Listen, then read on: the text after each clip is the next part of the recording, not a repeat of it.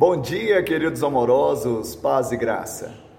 Ainda que eu ande pelo vale da sombra da morte, não temerei mal nenhum, porque tu estás comigo, o teu bordão e o teu cajado me consolam.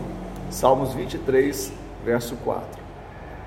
O pior de passar pelo vale da luta e da aflição é passar por ele sozinho.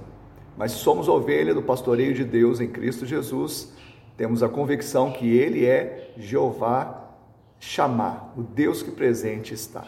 Nós sabemos que na presença dele temos sempre o consolo.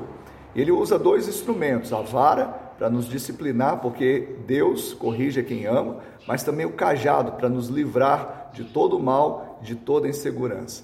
Que nós caminhemos assim, sabendo que Jesus é o nosso bom pastor e nós podemos passar pelo vale da sombra da morte sem temer. Que ele te abençoe em nome de Jesus.